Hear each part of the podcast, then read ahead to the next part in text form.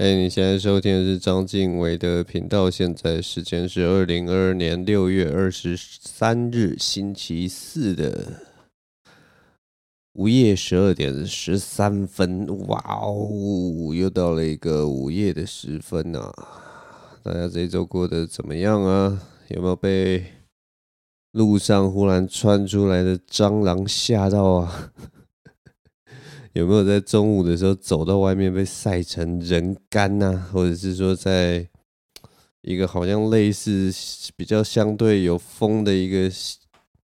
下午，然后经过那个便利超商的冷气压缩机，然后被吹了吹了一脸热风啊！我我记得。记得以前就是经过那种便利超商，有时候经过他们那个压缩机，真的是，你只要用一点点的想象力，就好像你站在一个那个怪兽的嘴巴前面，然后就一股那个奇怪的热气，这样啪朝你的面喷得你满脸的。就差没有一些口水一并喷到你身上，我真的觉得那个时候真的觉得那个东西好可怕，那个热真的是让人很不舒服，一点都不令人怀念的一些事情。好了，我们先从上一周和上一周发生的一些事情开始哦。上一周有发生什么样的大事呢？大家不要看我这种弱不禁风的，我平常啊也是 有在看 NBA 的，好像好像我弱不禁风的，然后跟看 NBA 有什么有什么正常关系？好像你看 NBA 就一定要超级壮，好像你看 NBA 就一定要很会打篮球，你看 NBA 就一定要我也不知道，就是你家可能就要有一件球衣或什么的。像我我是没有半件球衣，我只有那种大学时候。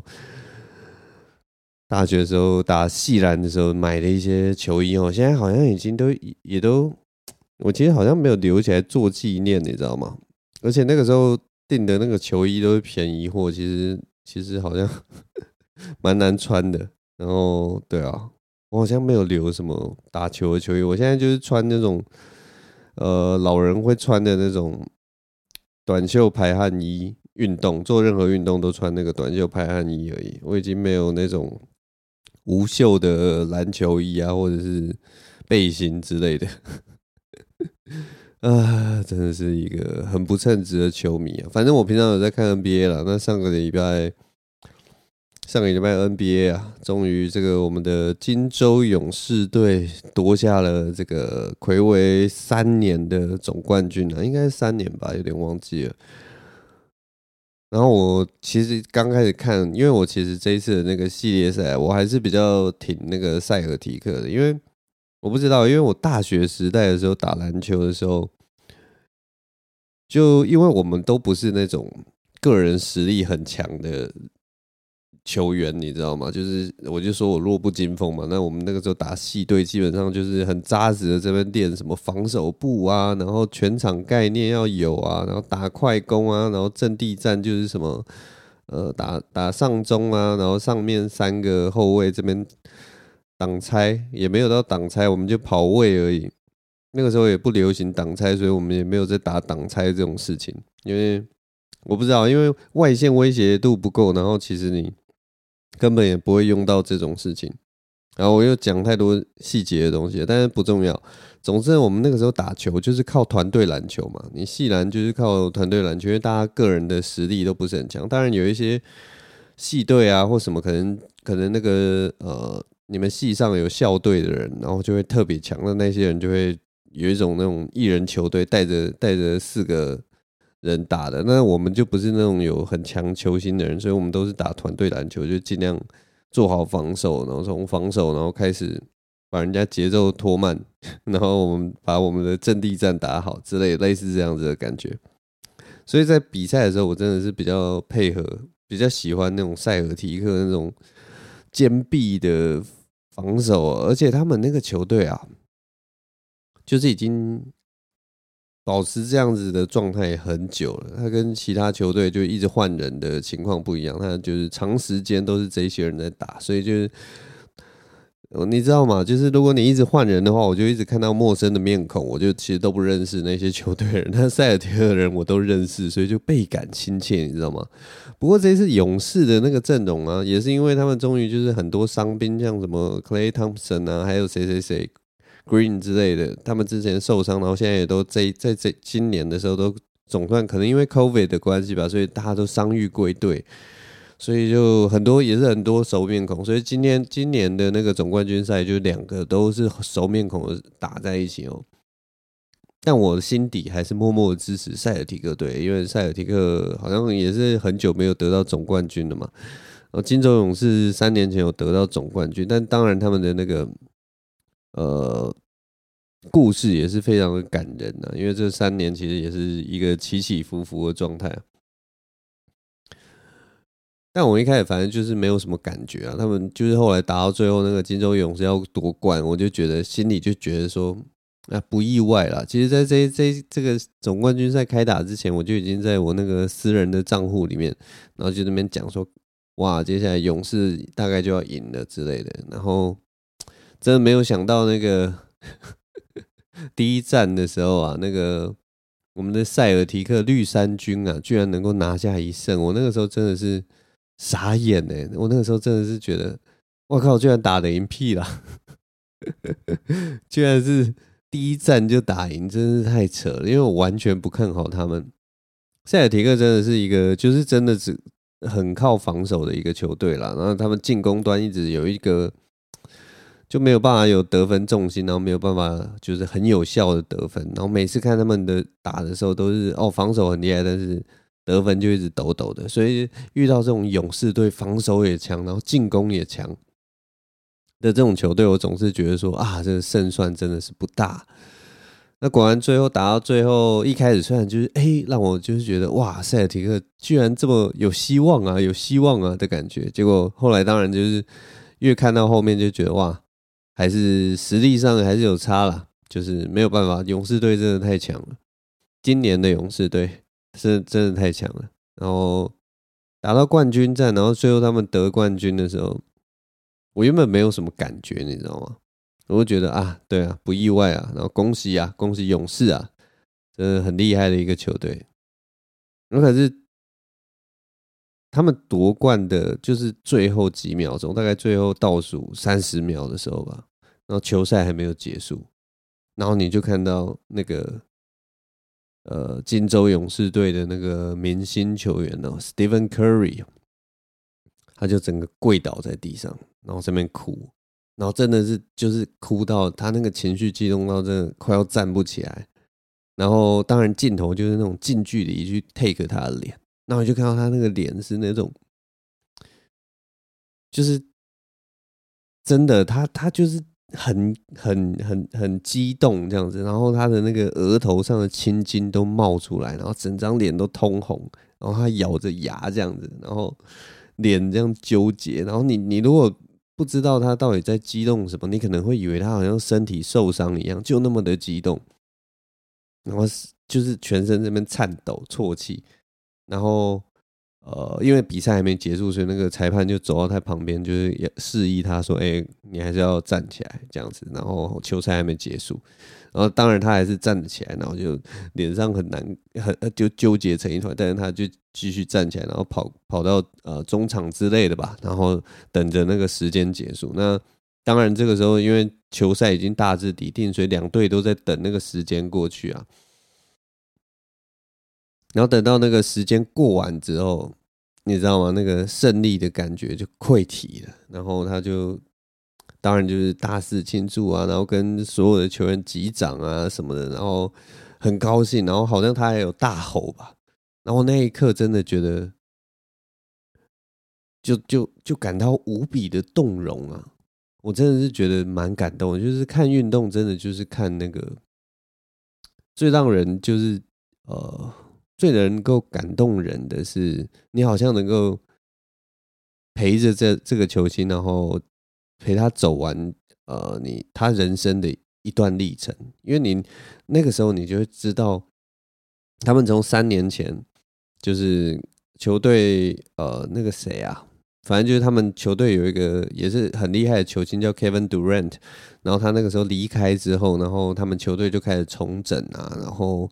呃中间有遇到很多的质疑，然后几个球星也都不断的，大家知道打 NBA 是一个非常激烈的一个球赛，所以大家都会有呃身体都会受伤啊，然后球队状况一直很不稳定啊之类的，然后这三年其实他们就是一直被人家看衰。大家就是觉得说，呃，你们球队虽然强归强，可是、你们少了一个超级巨星之后，你们绝对没有办法拿到总冠军。然后他们果然之前就是虽然战绩很好或什么的，然后也总是就是每次都一打到总冠军赛这种季后赛，他们就就被人家惨垫之类的，然后所以很难过。然后他们真的是历经这三年之后，他们在没有另一个。缺少另一个超级巨星的情况之下，终于打进季后赛，然后顺利的拿下了总冠军。然后你就知道这三年他那个心里的委屈，因为网络上的酸民啊，什么什么都在都在质疑他的能力，然后都在说 Stephen Curry 啊，你就是不行啊，你就是烂啊。然后最后他现在终于。有点像证明了自己，然后证明了自己的在 NBA 的历史地位，然后啊诸如此类的。但总是看到那一刻，你真的是好像就是你感觉到他这几年所受的委屈，这几年所受的质疑，这这几年自己对自己的质疑，都在那一刻某方面得到了一个释放。他就忽然觉得说：“对，这就是这样。你们还要说什么？你们还有什么好说的？我。”冠军也拿了，然后我 MVP 也拿了，所以呢，接下来呢，酸民们看到没有？我争一口气，这种感觉很动容，真的很动容。那个那个当下看到那个，虽然我不是他们的球迷，但是我也是很喜欢 Stephen Curry，我就是一个墙头草哦。我看这些比赛，看 NBA 真的是。就喜欢每个运动员啦，我真的没有那种敌从同仇敌忾的那种精神。不过像我像我，我有认识几个，就是他们那种死忠球迷啊，就是真的就是看到勇士队夺冠，他们可能不会多开心。他们真的是很始终的支持自己的球队，我也是蛮佩服那些人的。就是他们的，他们不知道在人生的哪一个时间点，也许是他们有住过那个城市，或者是说在某一个时间点忽然说我喜欢这一队，然后。那么选择这一队以后，他们就一路都支持这一队，支持了二三十年。哇，我真的是那个时候听到都会觉得，哇，这个这个中心的那个，这个中心感真的超级棒的。其实我真的很非常羡慕他们。可是因为像我的话，我看 NBA 真的是就是把它当一个呃系列电影在看。所以我实在是没有那个忠心感。然后我我我非常了解他们这种忠心感，就是如果有一有朝一日，他们虽然球队现在可能低迷不振或什么，然后但是他们有朝一日如果打进总冠军赛，然后夺冠的那一刻，我完全可以理解他们所得到的那个快乐，所得到那个感动，绝对是大出我好几倍，因为他们也许就是跟着这个球队一起成长。每一年，每一年期待说，老板能够让这个球队变得多强多强，然后他们培育出怎么样的呃新的球星、新的新的新人来帮助球队夺冠。哇，这个过程如果你都有参与，然后你都有关心的话，我觉得真的是蛮有趣的一个经验呢。这种东西真的是有点像是你支持一个明星，然后支持他十几二十年，然后有一天他在他歌里面唱出你的。我也不知道你的昵称之类的，这是最近熊仔做的事情了，就是对，蛮有趣的一件事情。好，我上个礼拜还要讲什么？我喝个水好了。嗯，哦，对对对对对，因为讲到这个勇士夺冠的事情嘛，然后我就刚好我的翻译就有翻译到那个 接下来这个画风直转急下哈。我我翻译的时候，我刚好翻译到那个阿兹特克族。大家知道阿兹特克吗？就是南美洲的一个古文明啊。阿兹特克他们有一个球赛啊，他们应该是踢类似足球的东西。但是我我我其实不是很了解阿兹特克的球赛啊。但是他们的球赛就是，呃，我自己大致查一下，就是他们虽然是类似足球的规则，但是好像是要用屁股来顶球之类的，所以我其实不知道到底是怎么玩。所以 如果有兴趣的人可以查一下。反正我就是在翻这本书的时候，我就看到一个一句很有趣的话，反正他就在形容说，呃，阿兹特克人他们对他们的球星非常的好，然后但是。对那个球星好好好，很好很好很好，然后到最后他们在那个足球场上打输比赛之后，打输的人要被去抓到祭坛，然后 直接把他的心脏挖出来，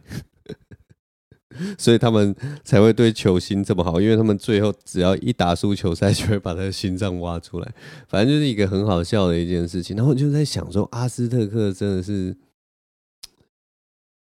的运动真的是很可怕，就是运动是拿来祭神的，然后所以让我非常好奇，就是说怎么会怎么会发展出这样子的的奇怪的一个东西呢？这种感觉就是又神秘，然后又又又又很诱人，所以我就想说去了解一下文明到底在讲什么。后来我就发现，他们阿兹特克之所以会有这种祭神的这种事情，其实是。因为他们一开始的神话，你知道吗？所以你大家就知道，就是这种神话故事不能乱讲啊。如果你这种神话故事一开始讲的好的话，大家也许都不用做这种祭祀啊，或者生人活祭这种事情。反正我跟大家讲一下阿兹特克族的这个呃祭祀的事情，他是说。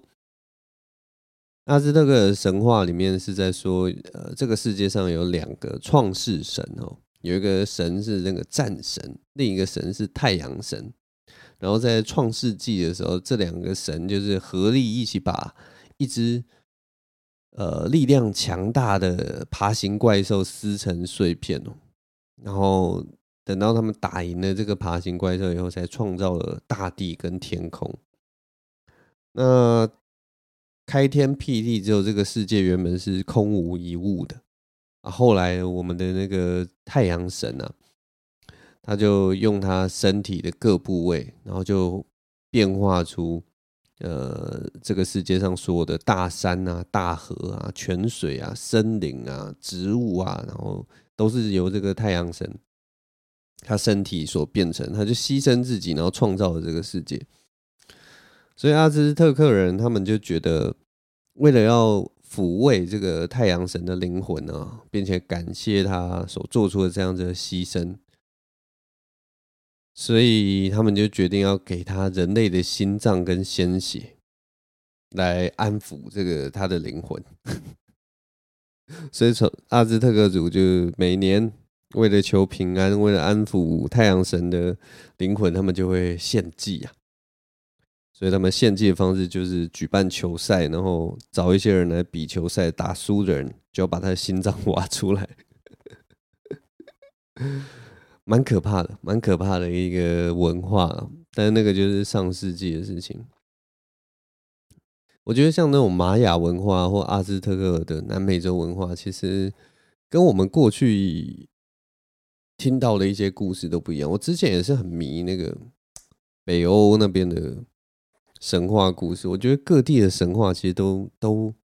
蛮值得去了解，然后蛮值得去看的。啊，好，我再喝一下水。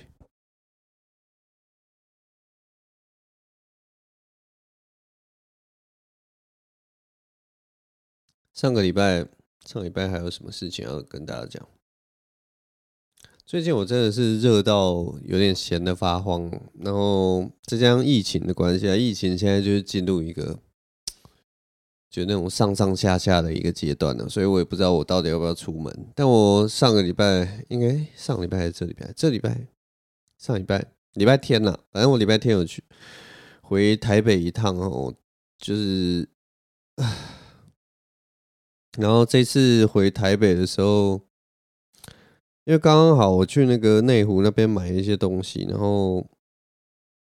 就离那个贺龙啊，我们的喜剧小卷毛，这个阿秋帮他取的一个喜剧小卷毛的名字，我离那个贺龙他开的店就蛮近的，因为他的店好像就开在内湖那边吧。然后我买完东西之后就想说，好啦，既然都已经到内湖了，因为内湖其实离我的生活圈，离我在台北的生活圈相当的遥远，你知道吗？他那个感觉就是像我要去内湖的话，我就要不知道，就是要花什么二十二十分钟到半个小时的车程，然后。你知道我在台北的那个时间呢、啊，这么的珍贵，那它不过就是一家 麻辣烫的店，凭什么要我去这个内湖去吃啊？没有啦，但反正我这一次就刚好有到内湖附近，然后我就想说，好啦，因为也很久没看到他，我就去碰碰运气，因为他之前好像也是。中了那个 COVID nineteen 嘛，所以他好像有禁足之前，然后我那个掐指一算，就想说，好，他这个三加四应该已经结束了吧？我去应该可以看得到他吧？所以我就骑车过去他那家买辣，My Love，为什么叫买辣？会会不会真的就是用 My Love？他的那个店名会不会就是 My Love？我也不知道，应该不是欸。有那么聪明用这个谐音梗吗？My love，买辣，我也不知道，还是他是那个台语买辣？哎，可是买辣很奇怪，为什么是买辣？卖过来家啦，买辣，买辣，买啦是那个台语的不要，不要啦，不要不要买辣，我不知道是什么，到底是为什么？好，反正我就去这个 My Love 吃这个麻辣烫。那我去那家店里，果然没有这么幸运呢。他不是每天都泡在店里的这个一个人呢。不过店员店店员认识我，刚好他 就是遇到那个其中一个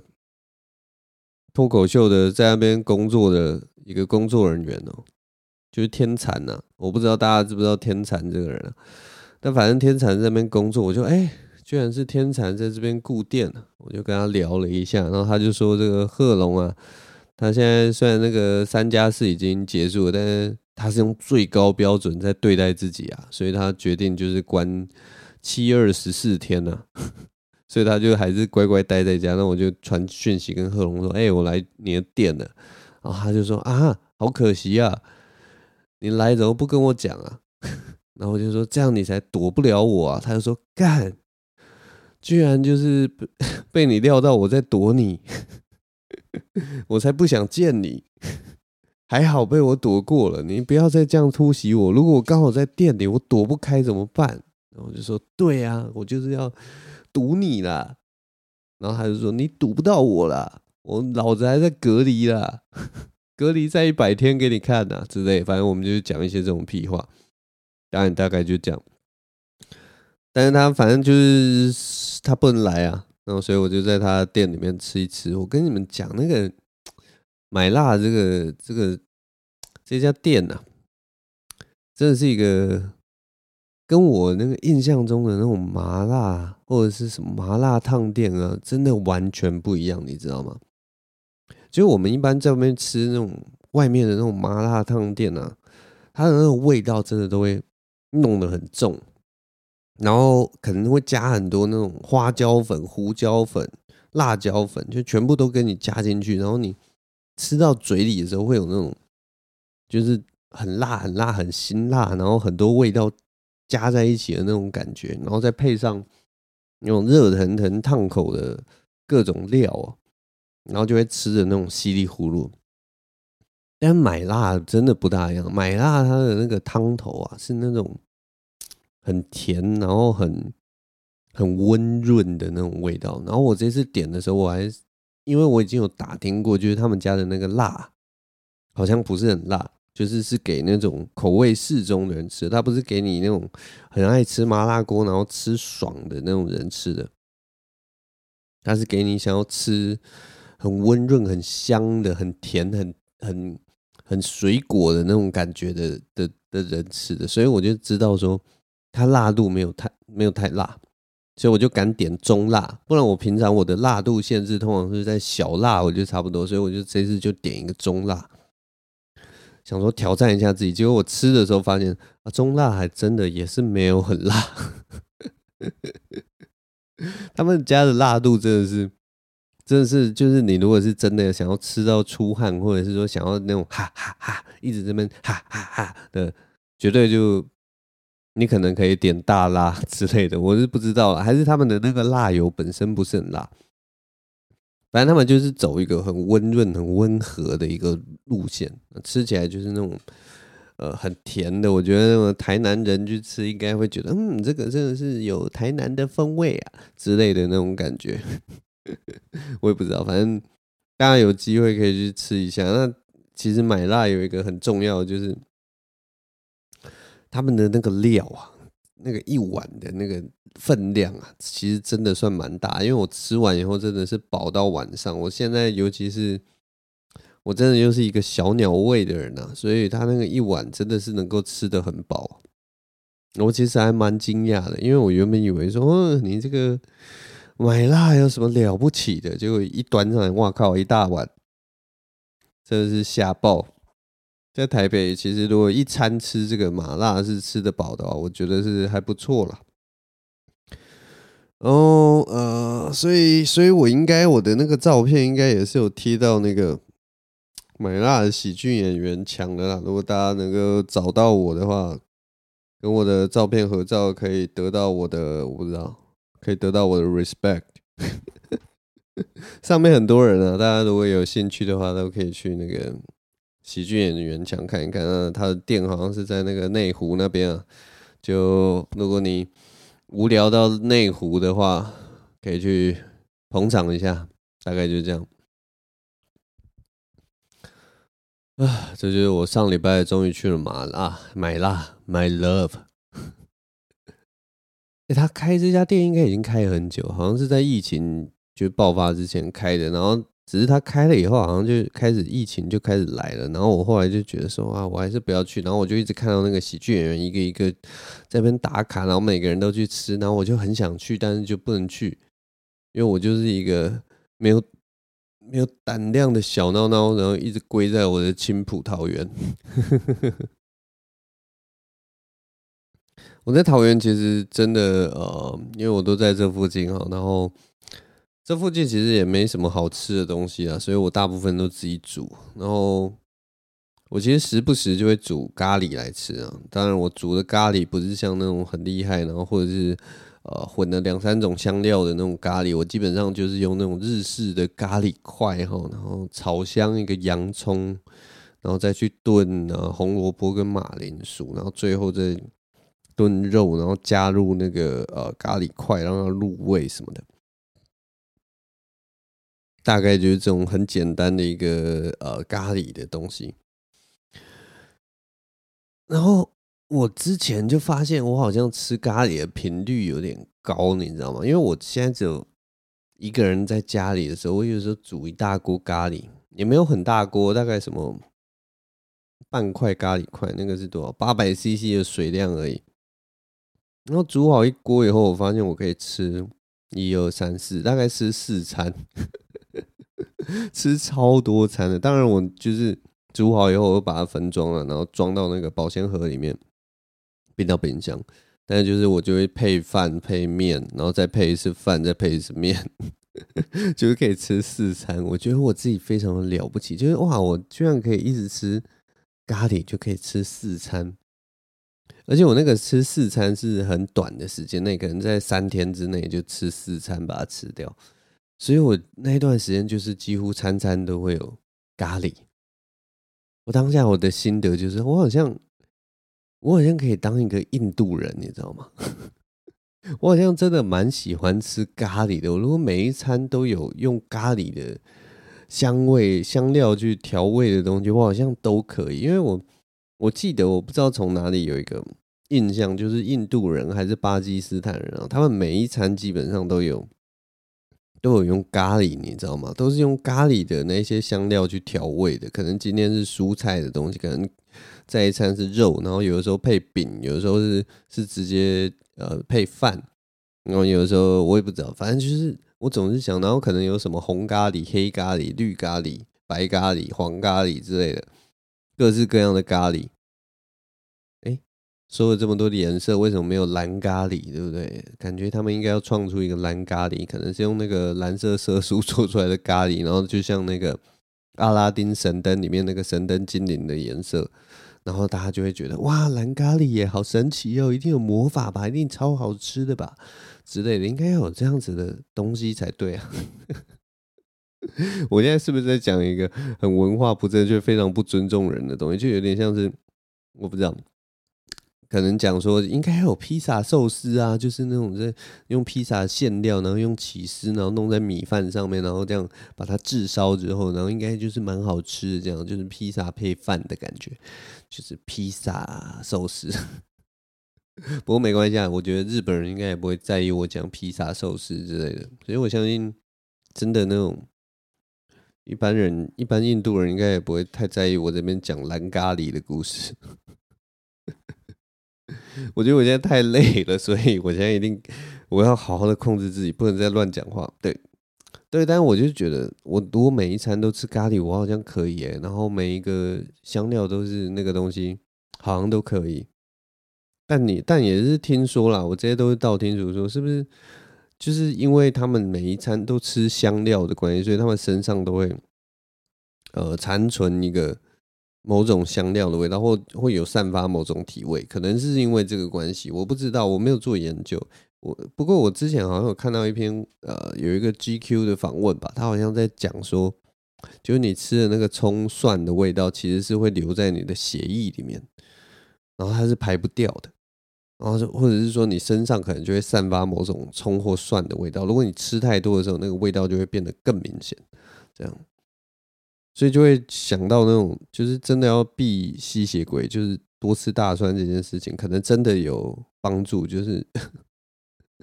你的身上可能就会有大蒜味，然后吸血鬼就不敢不敢来吸你的血。所以我不知道，所以可能就是因为这样，所以意大利人因为那个他们的那个呃意大利面里面都要加很多的蒜，所以可能他们就比较不怕吸血鬼吧。我现在只是在就是顺着我的那个。脑袋想的事情在跑吼，所以大家要见谅。有的时候可能没有什么逻辑跟相关性啊，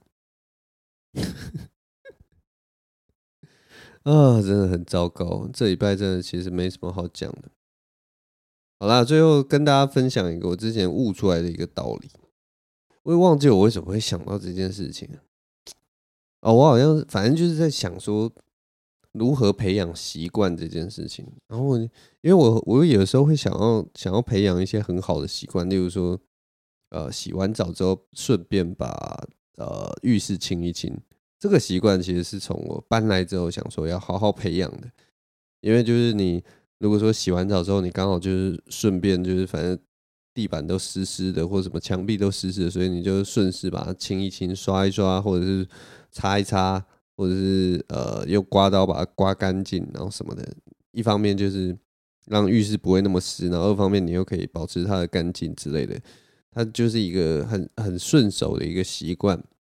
那这种习惯就是至少在清洁浴室方面，我是有保把它保留住的。但是呢，有一些习惯很奇怪，就像运动一样，或者是我也不知道还有什么习惯我没有办法保持住的。反正就是有几个几个东西是我想要保持住的习惯，但是后来都发现我没有办法保持住，然后我就一直在想说，我要怎么办才能让这件事情保持住？后来我发现好像有一个办法可以把事情保持住，你知道吗？就是这个办法，虽然有一点，有一点，可能仅限于那种就是短时间或者是一下下的那种那种情况。就例如说，我不知道有有什么有什么习惯是是呃这种短时间可以可以达成的哦。就例如说，例如说，假设啦，你吃饭后一定要吃药这件事情，有些人也许他有长期服药的一个习惯，所以你就把。呃，吃饭跟吃药绑在一起，然后饭后就是要记得吃药，然后做久以后就可以记得吃药这件事情。那我我可能就会试着把一些呃，例如说清理家务的事情跟某些事情绑在一起，例如说吃完饭一定要擦桌子，或什么吃完饭一定要，我不知道还有什么好习惯啊。呃，啊，忽然忽然想要举例举不出来，但是我我总之我后来就会发现，其实大家可以用这种，就是你每天会做的一件很快乐的欲望，然后把。把它跟一个你不喜欢做的一个小事情绑在一起，就例如说，你只要呃在办公室跟跟在办公室跟跟你的同事一起订的手摇饮，你就要整理好桌子，你就要把桌面整理干净。就例如这样，就给自己一个制约，就是然后那个东西一定要绑着欲望，像那种欲望绑欲望的习惯啊。很容易养成，对不对？就例如说，有些人呃喝真奶就一定要加鸡排，他就一定要点个鸡排来吃，然后才觉得哇，这就是人生爽啊。然后或者说，有些人吃汉堡就觉得一定要配薯条。你如果单吃汉堡，然后配个饮料，有些人就会觉得很奇怪，好像少了一个甘吉比一样呢，就少一味，就感觉一定要吃薯条。所以我后来就发现，其实这种习惯养成的方式啊，欲望加欲望真的很容易，就是你不能。一个欲望加另一个欲望，这样就是你最后就是会变成这两个欲欲望都被绑在一起，然后所以你就 double 欲望，然后通常这种欲望的东西对你自己可能都是有伤害的，或者是不好的。其实如果你二择一的话，减半都会对你的人生变得更好。但是我们人类就是这种欲望加欲望，真的太容易了。所以呢，我就把觉得说我们要养成习惯的话，我们要把。一个普通男的事情，然后跟你的欲望绑住，我觉得就很有效。那我这个时候，我想到这个地方，我就开始想说，真的好可惜，你知道吗？因为我觉得说，如果我在二十郎当岁的时候，在我那种年轻气盛、呃血气方刚的年代，我如果把自己制约起来，然后让我觉得说，如果每一次呃打手枪的时候，我就做一件好事，假设说了，我也不知道，就做一个做一个习惯。我现在一定我的人生已经有所不同了。就例如说，每打一次手枪，我就用牙线清一次我的牙齿。我就觉得我年轻的时候，我的牙齿一定超级干净，然后我可能就都不会蛀牙，然后我可能呃牙齿状态可能都维持得很好，不会有任何牙周病，不会有任何问题。也许我牙龈就一直很健健康康，像这种好习惯，你想想看，如果你每一次，呃，打手枪之后，然后在年轻的时候那个频率基本上是还算蛮多的，那你的牙齿一定非常的康健。你如果能够把这个事情做好，对不对？或者是说，你也许你每天都在喝手摇饮，你每天就觉得啊，我一定要喝一杯什么什么饮料。或者是说你可能呃一起办活动，然后跟跟办活动会做什么事情啊？我也不知道。就是例如说，每天一定会呃还有什么欲望啊？忽然想不起来。啊，没关，没关系啊，反正就是这种你每天会做的欲望。我相信大家每天都会有一些一定会做的欲望，你就要记得，你就把你的这个欲望跟另一件。很小很小，但是其实你如果不绑在一起，然后你不会去做的一个好习惯，你把它绑在一起，也许你的人生就可以出现一个非常微小但是有意义的变化。然后在在十年后或二十年后的今天，你就会想到说：对呀，这个这个建议真的是太好了，它真的是改变了我的一生。我现在就一直在想说。我我我我就觉得我我应该要改变一下我人生的这个思维。既然我已经找到这个方式，所以我应该要一样是找到一个我每天都会做的欲望，然后我把它绑住另一个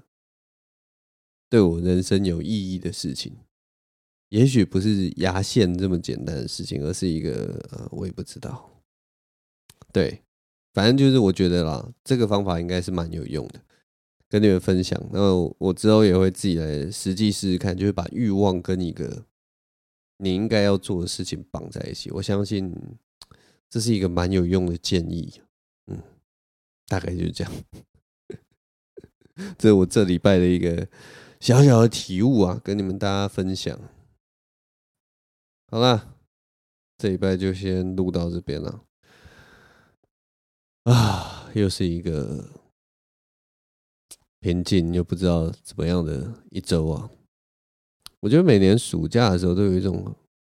很奇怪的感觉。现在是六月二十三日。哦，所以我搬来这里也大概就一年了。